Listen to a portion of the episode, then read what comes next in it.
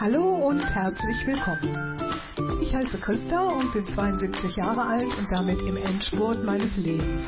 Im Laufe der Jahrzehnte haben meine Generation und ich viele Veränderungen erlebt, davon einige, die in unseren ganz konkreten Alltag hineinreichen. Vor allem um solche geht es in diesem Podcast und um die Offenheit und Lust, sich immer wieder auf Veränderungen einzustellen. Eine der wirklich großen Veränderungen in unserer Generation ist unsere hohe Lebenserwartung. Nach dem Ende unseres Berufslebens liegt noch viel Lebenszeit vor uns und die will gefüllt werden. Darüber möchte ich heute sprechen. Meine Schwiegermutter ist 95 Jahre alt und geistig voll da. Bis zu ihrem 90. Geburtstag war sie Vorleseoma in einem Kindergarten, Danach hat sie noch viereinhalb Jahre ihren eigenen Haushalt geführt. Seit einem Sturz mit Knochenbrüchen lebt sie in einem Heim.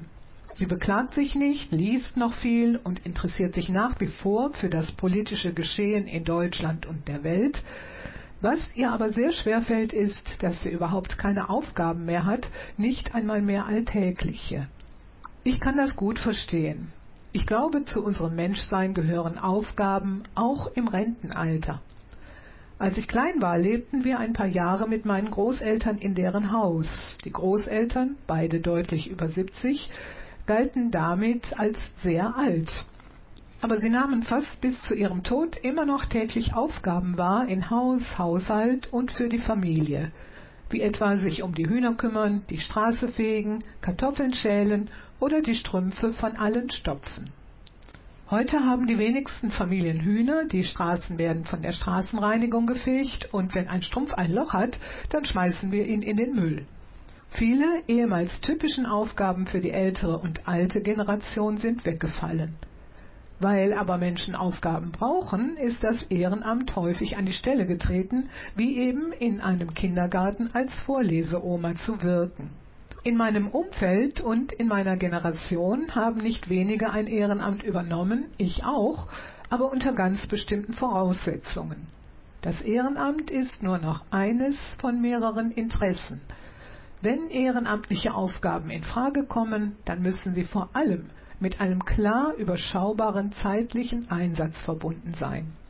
Eine Freundin von mir hilft beispielsweise bei den Blutspendeterminen des Roten Kreuzes das erfordert zwar immer einen kompletten Nachmittag, aber die Termine sind so weit im Voraus geplant, dass sie sich problemlos darauf einstellen kann. Die Ehrenamtlichen von heute wählen aber auch das Aufgabengebiet gezielt aus. Es sind eben nicht mehr nur die drei klassischen Institutionen, Vereine, Parteien, Kirchen, bei denen man sich engagieren kann, sondern die Einsatzmöglichkeiten sind überaus vielfältig. Daher übernehmen Menschen Aufgaben, die zu ihnen passen, die ihnen Spaß machen und von denen sie überzeugt sind. Auch dazu ein Beispiel. Eine Grundschule in meiner Nähe bekommt zweimal wöchentlich vom Fruchthof Obst und Gemüse mit leichten Macken. Ehrenamtliche schneiden es dann vor Ort in mundgerechte Happen und bereiten für jede Klasse einen bunten Obst- und Gemüseteller zu. Und es gibt noch ein drittes. Heutige ehrenamtlich Tätige haben auch einen inhaltlichen Anspruch. Sie möchten bei ihrer Aufgabe neue Menschen kennenlernen, neue Erfahrungen sammeln, etwas lernen und nach Möglichkeit geschult werden. Bei den ganz besonders qualifizierten Ehrenämtern wie bei der Telefonseelsorge oder der Hospizarbeit geht das sowieso nicht anders. Aber meine Nachbarin ist zum Beispiel eine Lebensmittelretterin, Natürlich ist sie zum Thema Hygiene geschult worden und natürlich wurde sie am Anfang nicht alleine losgeschickt, sondern von einer bereits erfahrenen Lebensmittelretterin angeleitet. Meine Generation ist bereit, ehrenamtliche Tätigkeiten zu übernehmen, aber es gibt noch mehr Aufgaben für uns. Wir werden zum Beispiel als Großeltern gebraucht. In unserer unmittelbaren Nachbarschaft sind wir schon zu dritt. Unsere Kinder arbeiten und in den Schulferien oder an den übrigen schulfreien Tagen benötigen die Enkelkinder Betreuung. Für die Enkelkinder da sein, mit ihnen etwas unternehmen, das ist schön, aber aufs Jahr gesehen läppern sich eben die Tage. Und manchmal gibt es auch noch einen alten Vater oder eine Mutter, der oder die Unterstützung benötigt.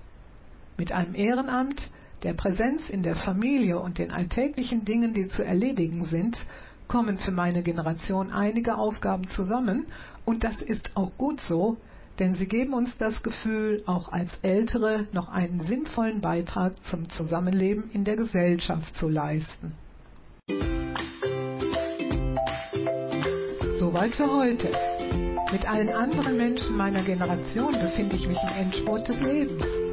Wir haben schon viele Veränderungen erlebt, über eine habe ich heute gesprochen. Nächste Woche geht's weiter. Ich freue mich, wenn ihr wieder dabei seid.